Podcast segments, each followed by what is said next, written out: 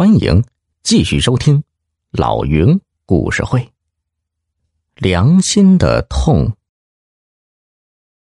哎呀，你哥去世的消息我已经听说了，没想到他正值壮年，竟得了这样的疾病啊！他见陈启章用惊疑的目光望着他，又解释说：“啊，我是前天才知道的。”我们厂的汽车司机送货去威海市回来时说的：“哎呀，你哥的去世对我们厂那可是一个巨大的损失啊！我们厂去年能够转亏为盈，全靠你哥呀。”说到这里，他好像又想起了什么似的，突然说：“啊，对，哎，你还没有吃饭吧？呃，我去安排伙房做饭。”说完。就匆匆出去了。可是高厂长出去足足二十多分钟才回来，他微笑着向陈启章连连道歉：“哎呀，哎呀，对不起，对不起啊，让你久等了。”陈启章急于了解情况，开门见山的问：“高厂长，您早就认识我哥吗？”“哦，不，我原先呢只认识你嫂子。”呃，去年年初才通过你嫂子认识你哥。我以前在这个县药材公司工作，和你嫂子是同行。哎，因为业务上的事情啊，免不了去威海市。呃，有十多年了吧，我就认识你嫂子了。他一边说着，一边从身上掏出一卷东西，放在桌子上。陈启章一看，是一叠很厚的十元钞票，还有一张表格。哎呀，我本打算呢，过些日子去威海市交给你嫂子。哎，正好你来了，就请你给带回去吧。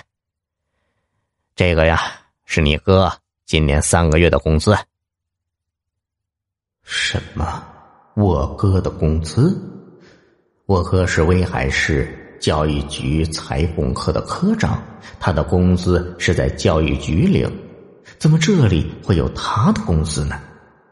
这么想着，陈启章不禁问了一句：“我哥的工资？”“是啊，怎么？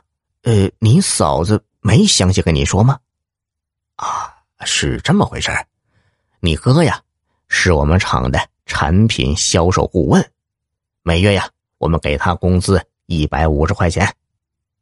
一边说着，高厂长把那张表格递给陈启章。陈启章看了一眼，见上面横七竖八列着几个人的名字，名字后面有工资金额数。他把名字扫了一遍，没有发现他哥的名字。这时，高厂长把那摞钞票往他面前推了推，说：“呃，这一共是四百五十块钱。”你那点一下，签个字吧。陈启章没有答话，又看了看工资表上的名字，还是没有找到他哥哥的名字，便问高厂长：“这上面没我哥的名字啊？”哎，这就是。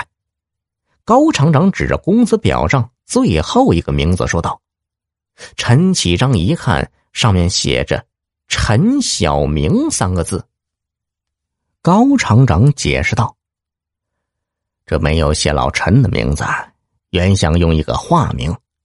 你嫂子说呀，用你侄子的名字好了。”陈启章终于明白了，他把那沓钱推开：“不，我不领。怎么，你不是来领这笔钱呢？”陈启章突然觉得不能把他真正的来意告诉高厂长，他便含糊的说道。啊，我我是顺便来看看，呃，然后回北京去。奇怪的是，高厂长听了他的话，竟显出若有所悟的样子。哦，好，哎，也好，哎，嗯，那这钱等我以后再给你嫂子送去。哎呀，欢迎你来，哎，欢迎欢迎啊！哎呀，不瞒你说呀，我早就想让你替我们的产品在北京。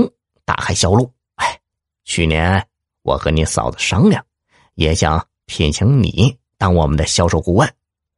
他说呀，以后再说，这件事就就这么搁下了。这次你嫂子和你谈了吗？